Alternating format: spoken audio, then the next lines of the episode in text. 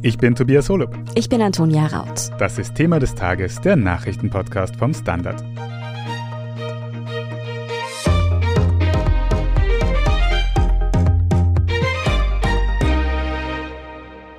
Microsoft übernimmt das Gaming-Unternehmen Activision Blizzard und legt dafür 70 Milliarden Dollar auf den Tisch. Eine gigantische Summe, nicht nur für die Spieleindustrie. Aber wieso diese Investition? Noch dazu, wo Activision Blizzard zuletzt doch vor allem mit Sexismusskandalen für Schlagzeilen sorgte. Darüber sprechen wir heute mit Stefan May und Alexander Ammon. Sie sind Webredakteure beim Standard. Wir werfen außerdem die Frage auf, ob Microsoft hier das große Geld wittert oder man sich mit diesem Kauf schon für das ominöse Metaverse in Stellung bringen will. Alex, Microsoft kennen ja die meisten noch ganz gut, aber wer ist eigentlich Activision Blizzard? Kannst du uns ein bisschen zu denen erzählen? Activision Blizzard ist eines der größten Unternehmen im Computer- und Videospielsektor. Also manche kennen es vielleicht durch World of Warcraft, Call of Duty oder Diablo. Das sind einfach mehrere hundert Millionen Spieler, die da schon seit Jahrzehnten erreicht werden. Gegründet wurde der US-Konzern in Kalifornien in den späten 70ern und ist seitdem eigentlich Teil der Gaming-Branche schon. Wurde damals, glaube ich, von vier Atari-Mitarbeitern gegründet. Und 2008 ist man dann mit dem französischen Konzern Vivendi fusioniert und die haben quasi Blizzard mit in die Familie gebracht. Und weil Blizzard damals schon so groß war, auch wegen World of Warcraft, hat man sich dann entschieden, eben die Firma Activision Blizzard zu nennen. Und wofür Activision Blizzard in den letzten Jahren halt auch gestanden ist, ist eine zunehmende Expertise im Mobile Games Bereich. Zum Beispiel King kennt man, äh, wenn man öfter mal Mobile Games spielt. Die machen zum Beispiel Candy Crush. Und Activision Blizzard hat auch starke eigene Marken, etwa das Kartenspiel Hearthstone. Also da gerade im Bereich Mobile Games ist Activision Blizzard auch eine sehr, sehr große Nummer. Jetzt kennen wir Activision Blizzard ein bisschen besser. Gehen wir aber noch einen Schritt zurück. Warum kauft denn gerade Microsoft diesen Gaming Publisher? Die meisten denken bei Microsoft ja eher an eine Office-Anwendung als an Zocken, oder Stefan? Ja, das stimmt natürlich. Also Microsoft ist natürlich in der breiten Masse bekannt für Windows, für Office oder ganz beliebt in der Pandemie natürlich Microsoft Teams aber hat auch zum Beispiel ein sehr großes Business im Cloud Computing, wo sie eben Rechenleistung anderen Unternehmen zur Verfügung stellt und ist auch im Gaming sehr aktiv und zwar seit sehr langer Zeit eigentlich schon. Also die Xbox hat Ende 2021 ihren 20. Geburtstag gefeiert und ist eine der erfolgreichsten Spielekonsolen der Welt. Also jeder, der irgendwie mit Gaming in Kontakt kommt, kennt natürlich die Xbox. Und auch am PC wird ja viel gespielt. Und da steht Microsoft auch hinter so erfolgreichen Spielen wie zum Beispiel der Strategiespielreihe Age of Empires, wo man das so geschichtlich inspiriert und da kann man so sein eigenes Imperium gründen und andere Völker überfallen. Nun sind 70 Milliarden US-Dollar wirklich unfassbar viel Geld, auch für Microsoft. Wie steht der Kauf im Verhältnis zu anderen Investitionen des Unternehmens? Sticht diese Übernahme auch da hervor? Ja, es ist definitiv ihr bisher größtes Investment, mal in Relation gesetzt für Nokia, was da 2013 so für Riesenaufsehen gesorgt hat, haben sie 7,2 Milliarden Dollar gezahlt. Skype waren 8,5 Milliarden, LinkedIn waren immerhin schon 26,2 Milliarden Dollar, aber auch das kommt halt längst nicht an die aktuelle Übernahme ran. Im vergangenen Jahr hat Microsoft für Aufsehen gesorgt, als man den Publisher Cinemax Media gekauft hat. Die kommen eben auch aus dem Games-Bereich, die kennt man vielleicht vielleicht noch von dem Ballerspiel Doom, wo man gegen so Monster schießt oder Gamer kennen die Elder Scrolls Reihe, wo man sich in eine aufrechtgehende Katze verwandeln kann und durch eine Fantasy-Welt rennt. Das waren siebeneinhalb Milliarden Dollar, also im Vergleich zum jüngsten Deal ein Schnäppchen, ja, also ein Zehntel circa. Und man muss auch das Verhältnis zu dem sehen, was andere Unternehmen für Übernahmen gezahlt haben. Also Facebook hat für Instagram 2012 eine Milliarde Dollar gezahlt. Für WhatsApp haben sie 2014 19 Milliarden Dollar gezahlt. Und da wird gerade darüber diskutiert, ob diese Übernahmen rückgängig gemacht werden sollen und ob da irgendwie eine zu große Marktmacht entsteht und ob man den Konzern zerschlagen muss. Aber das sind auch Peanuts im Vergleich zu dem, was Microsoft jetzt für Activision Blizzard gezahlt hat. Mm, auf diesen Aspekt kommen wir etwas später noch einmal zurück. Hilf uns nochmal, das einzuordnen. Wie viel Geld steckt denn überhaupt in der Gaming-Branche? Ist da so viel zu holen mittlerweile? Ja, es wirkt immer wie Spielerei, aber es ist die umsatzstärkste Unterhaltungsbranche der Welt. Also Ende vergangenen Jahres hieß es vom Analysten Juniper Research, dass die Gaming-Branche im vergangenen Jahr 155 Milliarden Dollar Umsatz generiert habe. Für 2025 wird ein Umsatz von 260 Milliarden Dollar prognostiziert. Jetzt mal zum Vergleich. Selbst vor der Pandemie im Jahr 2019 machte die US-Filmindustrie nur 101 Milliarden Dollar Umsatz weltweit. Und das galt aber damals als Rekordjahr. Die Musikindustrie macht laut jüngsten Zahlen vom Branchenverband IFBI im Jahr 2020 einen Umsatz von 21,6 Milliarden Dollar. Gaming macht also weltweit mehr Umsatz als die US-Filmindustrie und die globale Musikindustrie zusammengerechnet. Ich habe auch Zahlen aus Österreich mitgebracht. Es spielen in Österreich 5,3 Millionen Menschen, davon übrigens 48 Prozent Frauen. Das sind doch nicht alles Kinder. Also das Durchschnittsalter liegt bei 36 Jahren. Die spielen auch nicht wenig. Die spielen knapp 13 Stunden pro Woche. Man muss dazu sagen, das Smartphone, der Alex hat eben auch schon Candy Crush erwähnt, ist dabei sehr treibend. Also davon spielen 3,4 Millionen Menschen auf dem Smartphone. Aber auch jeweils rund zwei Millionen Menschen spielen auf Konsole und PC in Österreich. Also doch eine beachtlich große Branche. Alex, wenn wir uns mit der Gaming-Branche beschäftigen, hört man in letzter Zeit oft von so Stichwörtern wie Netflix für Spiele. Microsoft hat einen sogenannten Game Pass. Kannst du vielleicht auch für Nicht-Gamer ein bisschen erklären, was es damit auf sich hat? Ich werde es versuchen. Also die Bezeichnung Netflix für Spiele hat sich so ein bisschen etabliert und beschreibt es, glaube ich, sehr einfach. Den Game Pass hat Microsoft 2017 gestartet und da finden sich einfach für eine monatliche Gebühr von, sagen wir, 13 Euro ist jetzt das, wenn man es im Monat zahlt, der Preis bekommt man einfach eine riesige Bibliothek an Spielen. Also ich glaube, es sind über 100 Spiele drinnen. Da finden sich Indie-Games, da finden sich ältere Games, aber dank Microsoft auch aktuelle Games. Also wenn jetzt ein neues Halo rauskommt, dann ist das ab Tag 1 auch im Game Pass. Das heißt, du hast hier eine ständig wachsende Bibliothek an Spielen, die, und da kommen wir jetzt auch eben wieder auf den Kauf von Studios zurück, wie jetzt eben Activision Blizzard, diese Spiele wandern dann zu einem Großteil, sowohl die historischen als auch die neuen, in diesen Game Pass. Dass ich quasi für meine 13 Euro im Monat dann neueste Spiele von Activision Blizzard vielleicht quasi ohne zusätzliche Kosten spielen kann. Was einfach in den letzten Jahren zu einem massiven Boom geführt hat, weil natürlich viele Spieler draufgekommen sind, die sich früher drei bis vier Spiele gekauft haben im Jahr, das wesentlich teurer ist, als wenn sie den Game Pass abonnieren und dann quasi für die 13 Euro im Monat jedes Spiel spielen können, was in diesen Game Pass geworfen wird. Im Monat kommen, glaube ich, ungefähr 10 neue Spiele dazu. Und deshalb sind jetzt auch die Zahlen explodiert. Also es waren Mitte letzten Jahres waren es noch, glaube ich, 18 Millionen. Und jetzt sind wir bei rund 25 Millionen Leuten, die regelmäßig quasi in den Game Pass einzahlen.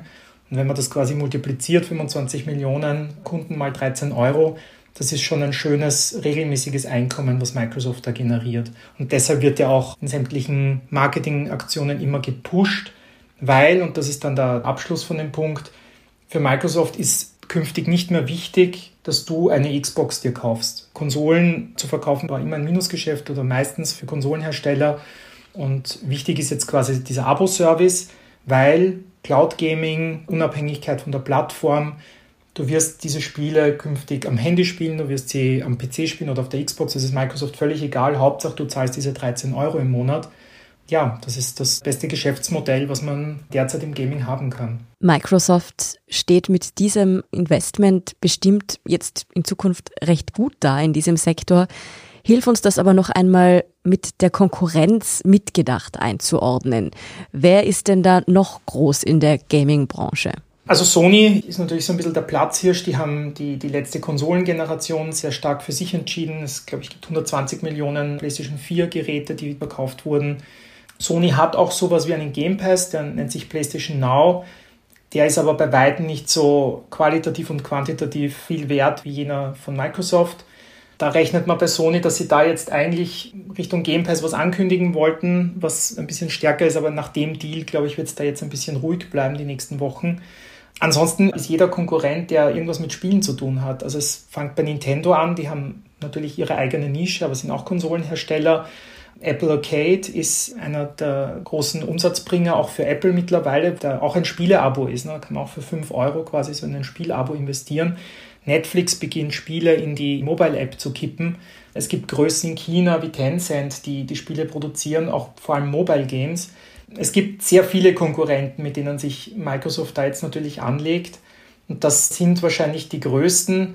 Aber wie die Vergangenheit gezeigt hat, es tauchen auch immer wieder neue auf. Und Netflix hat ja auch mal gesagt, der größte Konkurrent sind Konsolen und nicht Mitbewerber wie Disney Plus, weil es natürlich heute auch viel um Zeit geht. Und die Nutzer, die junge Nutzerschaft vor allem, muss sich dann entscheiden, quasi, wo sie ihre wertvolle Zeit investiert. Und wie verändern sich durch den Kauf nun die Machtverhältnisse in der Branche? Also laut Eigenangabe wird Microsoft durch diesen Zukauf zum drittgrößten Gaming-Unternehmen hinter Sony und Tencent. Alex hat beide vorhin schon erwähnt, also Sony kennt man natürlich aus diversen anderen Unterhaltungsprodukten, eben auch durch die PlayStation, von der es die jüngste kaum irgendwo zu kaufen gibt. Tencent ist halt so ein Mischkonzern, ein chinesischer, den man halt hierzulande vielleicht weniger kennt, der aber stark auf Handyspiele setzt, aber auch zum Beispiel durch einen Zukauf auf das Spiel League of Legends. Es ist so, der Alex hat es schon erwähnt, also Sony verkauft zumindest den jüngsten Angaben zufolge, die wir haben, nach wie vor mehr Konsolen als Microsoft. Aber Microsofts Perspektive dürfte halt eher eine mittel- bis langfristige sein. Also durch den Zukauf dieser Studios, und da ist eben jetzt Activision Blizzard das aktuelle Beispiel, Cinemax im vergangenen Jahr, aber auch was davor hat man die Minecraft-Entwickler gekauft. Dadurch bindet man diese ganzen Studios an die eigene Marke, an das eigene Ökosystem und da kann es dann, wenn es für die Spieler ungut kommt, kann es zu einer Machtkonzentration kommen. Ja? Wo dann halt irgendwie heißt, okay, da gibt's dann bestimmte Spiele vielleicht nur noch auf den Microsoft-Konsolen, vielleicht nur noch im Game Pass. Ja? Und Gamerinnen und Gamer, die auf der PlayStation spielen, schauen halt dann durch die Finger. Wir sind gleich zurück. Ein Job mit mehr Verantwortung wäre super. Ich will eine bessere Work-Life-Balance. Es muss ganz einfach Spaß machen welchen Weg Sie auch einschlagen möchten. Er beginnt bei den Stellenanzeigen im Standard. Jetzt Jobsuche starten auf Jobs der Standard.at. Alex, wir wechseln ein bisschen das Thema weg von der Wirtschaft, weil sich nämlich Microsoft mit dieser Übernahme in eine problematische Situation so ein bisschen einkauft quasi. Bei Activision Blizzard gibt es ja seit einiger Zeit schon sehr weitreichende Sexismusvorwürfe. Kannst du uns dazu ein bisschen was erzählen? Ja, also 2021 war da sehr einschneidend. Also es gab in der Branche immer wieder Probleme mit Crunch Times, also einfach viel zu viel Arbeit in zu kurzer Zeit. Und letztes Jahr ist das irgendwie mit den Sexismusvorwürfen explodiert und Activision Blizzard stand da sehr im Fokus. Da gab es einen Selbstmordversuch einer Mitarbeiterin. Es gab zahlreiche Vorwürfe, dass bei Weihnachtsfeiern oder anderen Firmenfeiern Vorgesetzte sehr aufdringlich wurden gegenüber Mitarbeiterinnen. Es gab mehrere Klagen dann auch von den Behörden, die das alles gesammelt haben. Und das waren zahlreiche, also vor allem Sexismusvorwürfe und Vorgesetzte und auch die Personalabteilung haben da überhaupt nicht eingegriffen, selbst wenn sich mehrere Frauen quasi zusammengetan haben und gemeinsam aufgetreten sind und diese Vorwürfe bestätigt haben. Ja, unter den Vorgesetzten steht konkret auch der CEO von Activision Blizzard in der Kritik, Bobby Kotick. Wie ist denn der in den Sexismus-Skandal verstrickt? Das ist eigentlich das Skandalöseste an dem Ganzen, dass Bobby Kotick als CEO nicht nur quasi selbst scheinbar übergriffig gewesen sein soll, sondern diese Firmenkultur quasi auch ein bisschen etabliert haben durch sein Verhalten. Das ist halt ganz schlimm, weil das natürlich für ihn selbstverständlich war, dass, dass solche Sachen passieren. Es gingen dann auch Mails herum, dass er quasi das anderen Vorstandsvorsitzenden oder den Investoren nicht weitergeleitet hat, diese Vorwürfe, also das alles praktisch immer unter den Teppich gekehrt hat. Das ist eigentlich eine Personalie, die im letzten Jahr oftmals in der Kritik stand, lustigerweise auch von Sony und Microsoft. Gibt es offizielle Statements, dass quasi das in, in der Gaming-Branche oder generell halt einfach nichts verloren hat, so ein Verhalten und Sony damals sogar den Rücktritt von Bobby Kotick gefordert hat, wie viele Mitarbeiter auch. Also es gab auch Demonstrationen vor dem Activision-Gebäude von Mitarbeitern, die den Rücktritt von Bobby Kotick gefordert haben. Sony fordert den Rücktritt. Microsoft kritisiert die Situation und hat jetzt die Möglichkeit, quasi im Unternehmen sauber zu machen. Wird Microsoft also Bobby Kotick jetzt feuern? Eben weil das Thema halt sehr heiß ist, hat natürlich jeder die, die Presseaussendung von Microsoft gestern sehr gut gelesen und wie da stand, dass Bobby Kotick weiterhin CEO von Activision Blizzard bleiben wird, so das Statement von Microsoft, hat das natürlich für Stirnrunzeln gesorgt. Ich bin fast sicher, dass Bobby Kotick jetzt bis zum Abschluss des Deals, der ja bis 2023 noch dauern kann, in seiner Rolle bleiben wird und dann wird Microsoft, glaube ich, einen unauffälligen Abgang vorbereiten, weil mit dieser Vergangenheit, den Aussagen und einfach seinem Auftreten ist es eigentlich nicht tolerierbar, so jemand in einer so hohen Rolle in der Gaming-Branche verbleiben zu lassen. Blicken wir dennoch noch etwas weiter in die Zukunft. Stefan, abgesehen von den aktuellen Anreizen, dass eben Activision Blizzard auf jeden Fall wirtschaftlich interessant ist, vermuten viele Beobachterinnen und Beobachter ja, dass sich Microsoft mit diesem Zukauf für das Metaverse in Stellung bringen möchte. Noch einmal kurz erklärt, was ist das überhaupt? Ja, der Begriff ist jetzt sehr gehypt. Er geht ursprünglich auf den Science-Fiction-Roman Snow Crash von Neil Stephenson aus dem Jahr 1992 zurück. Und in dem Roman geht es halt um eine virtuelle Welt, in der sich die Menschen halt bewegen können in Form von so Avataren und dann gibt's bessere und schlechtere Avatare und so. Und Mark Zuckerberg ist offensichtlich ein Fan mhm. von diesem Buch, weil er machte den Namen eben Ende letzten Jahres populär, als er sein Unternehmen halt Meta genannt hat jetzt und angekündigt hat, dass er sich mehr auf dieses ominöse Metaversum konzentrieren will. Und auch in diesem echten Metaversum, also das es jetzt nicht im Roman, sondern für uns geben soll, soll es eben einen virtuellen Raum geben, in dem sich die Menschen bewegen können. Und das eben mit Hilfe von zum Beispiel Virtual Reality Brillen, also diese Brillen, die man sich halt aufsetzt und wo in jedes Auge dann halt Bilder rein projiziert werden und man quasi dann in diese Welt eintaucht mit Hilfe von Kopfhörern auch und so. Und zu dem Zweck hat Facebook Oculus ja auch gekauft, also ein sehr erfolgreiches VR-Unternehmen. Das war im Jahr 2014 für ja schlappe zwei Milliarden Dollar, mhm. also nix, ja, Taschengeld. Und jetzt ist es so, dass halt Meta, also Facebook, VR-Brillen verkauft und ein eigenes Ökosystem drumherum auch aufbaut. Und da sind sie aber auch nicht die einzigen. Und dann kommt eben unter anderem Microsoft ins Spiel. Und was sollte Microsoft nun die Übernahme von Activision Blizzard in Bezug auf dieses Metaverse bringen? Ja, es ist so, also der Begriff Metaverse ist gerade sehr gehypt. Also wir kriegen irgendwie so jede zweite Presseaussendung, die wir kriegen, mhm. da steht irgendwas, jeder macht Chips fürs Metaverse und ich weiß nicht was alles und man kann sich Grundstücke im Metaversum kaufen und so weiter. Aber eben Satya Nadella hat anlässlich der Übernahme gesagt, dass diese auch für das Metaversum eine große Rolle spielen wird. Und dann wird natürlich diese Virtual Reality Szene jetzt etwas hellhörig. Es ist aber auch so, dass es nicht nur dieses eine Facebook-Metaversum gibt, sondern eigentlich viele. Im Grunde ist auch nach Satya Nadellas Definition jedes Spiel eigentlich ein eigenes Metaversum. Alex hat das Microsoft-Spiel Halo jetzt eben erwähnt. Ja, also wenn ich Halo spiele, dann gegen Freunde online, dann bin ich eigentlich in diesem Metaversum. Wenn ich Fortnite spiele, bin ich in einem Metaversum. Also das sind immer diese Metaversen, wo sich halt die Gamerinnen und Gamer treffen. Nadell hat aber auch erwähnt, dass er eben diese eigenen PC- und Konsolenwelten auch in eine sogenannte 3D-Umgebung bringen will, also eben Virtual Reality. Und das ist spannend, weil Microsoft hat zwar mit der HoloLens eine Augmented Reality Brille, also die lässt dich nicht in eine komplett virtuelle Welt eintauchen, sondern die reichert die bestehende Welt mit zusätzlichen digitalen Informationen an. Das haben sie, aber sie haben keine Virtual Reality Brille auf dem Markt. Übrigens im Gegensatz zum Konkurrenten Sony, der mit der PlayStation VR eigentlich eine der erfolgreichsten VR-Brillen hat. Und im Frühjahr 2021 zum Beispiel sind wieder Gerüchte aufgekommen, dass es eine Xbox VR-Brille geben soll. Da haben sie damals widersprochen. Vielleicht ändert sich das wieder. Was man aber auch wieder im Hinterkopf verhalten muss, ist, wenn wir Microsoft Teams verwenden, jeder kennt das, dass wir schon mit diesen virtuellen Hintergründen gespielt haben. Das heißt, da schließt sich jetzt wieder ein bisschen der Kreis zu unseren Gesprächen am Anfang das Metaversum kann wahnsinnig viel sein. Das muss jetzt auch nicht nur Zocken sein. Es kann auch sein, dass wir zum Beispiel dann uns im Metaversum zum Arbeiten treffen. Und da hätte Microsoft definitiv einen sehr starken Vorsprung, weil sie mit Microsoft Teams halt schon so groß sind. Sukkus von dem Ganzen ist, man kann sehr gespannt sein. Und wenn ich ein bisschen Werbung machen darf, am kommenden Wochenende erscheint ein Selbstversuch in unserer Printausgabe zu 10.000 Sekunden im Metaversum. Da können wir vielleicht schon mal die Werbetrommel rühren. Am Wochenende also unbedingt den Standard lesen, wie immer. Wie das Metaversum dann in Wirklichkeit kommen wird, kann man also noch schwer sagen. Es gibt viele Möglichkeiten. Wir haben aber auch schon viele Parallelen gesehen und Verbindungen zwischen dem Metaversum und der Gaming-Branche. Könnte diese Gaming-Branche also ein Schlüsselsektor in der Entwicklung des Metaversums werden? Naja, allein deswegen, äh, was wir vorhin ausgeführt haben, wie groß dieser Markt ist, da steckt halt wahnsinnig viel Geld drin. Follow the money, ja. Also, mhm. wo Geld ist, da gibt's Innovation und ich glaube, dass das definitiv Dinge antreiben wird. Von dem, was ich jetzt sehe, wird im virtuellen Raum hauptsächlich gespielt.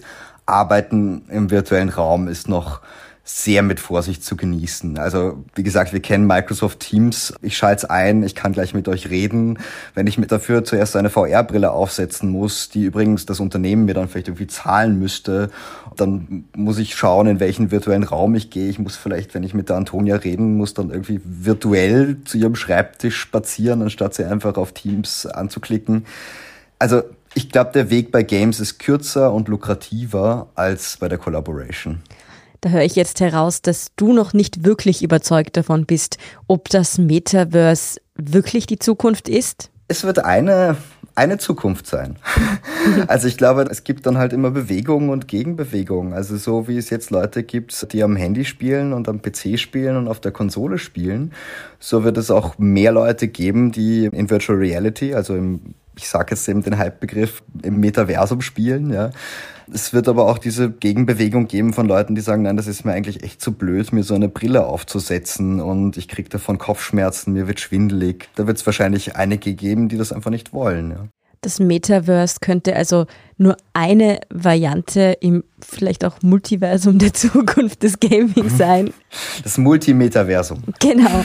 Vielen Dank für diesen Überblick über einerseits die spannende Übernahme von Microsoft Activision Blizzard, aber auch diesen Ausblick auf die Zukunft des Gamings und des Multiversums, die uns ja alle betreffen dürfte. Also danke für diese Analyse, Stefan May und Alexander Ammon. Danke euch. Wir sind gleich zurück.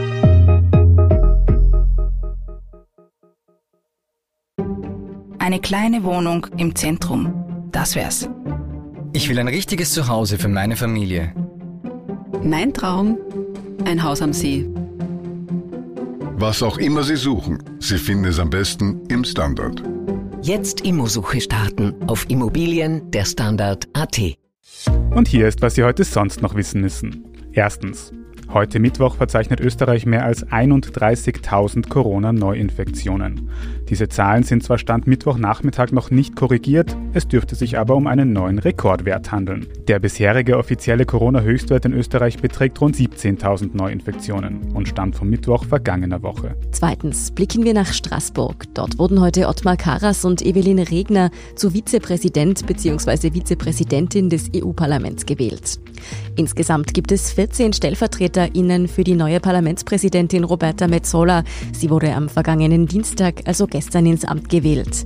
Auf Ottmar Karas von der ÖVP entfielen die meisten Stimmen. Er darf sich also als ersten Vizepräsidenten des Europäischen Parlaments bezeichnen. Karas wurde dabei wiedergewählt, während die Sozialdemokratin Evelyn Regner neu ins Präsidium eingezogen ist. Drittens. Nach dem katastrophalen Vulkanausbruch nahe des südpazifischen Inselstaates Tonga wird die Lage nur langsam klarer.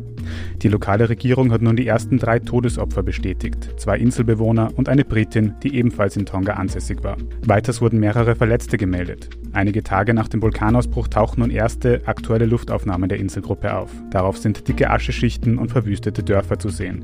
Die Vereinten Nationen schätzen die begleitenden Flutwellen auf bis zu 15 Meter Höhe.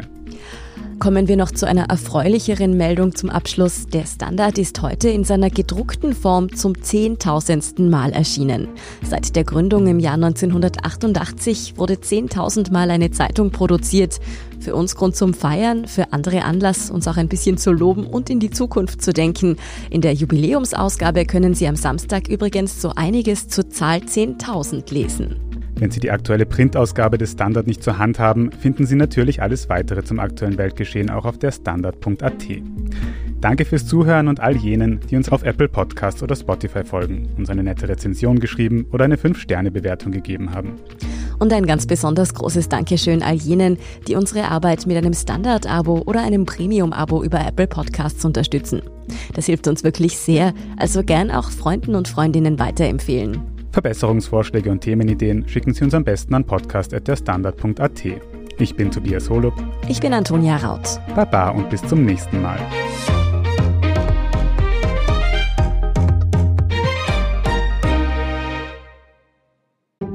Ein Job mit mehr Verantwortung wäre super. Ich will eine bessere Work-Life-Balance. Es muss ganz einfach Spaß machen. Welchen Weg Sie auch einschlagen möchten. Er beginnt bei den Stellenanzeigen im Standard. Jetzt Jobsuche starten auf Jobs der Standard.at.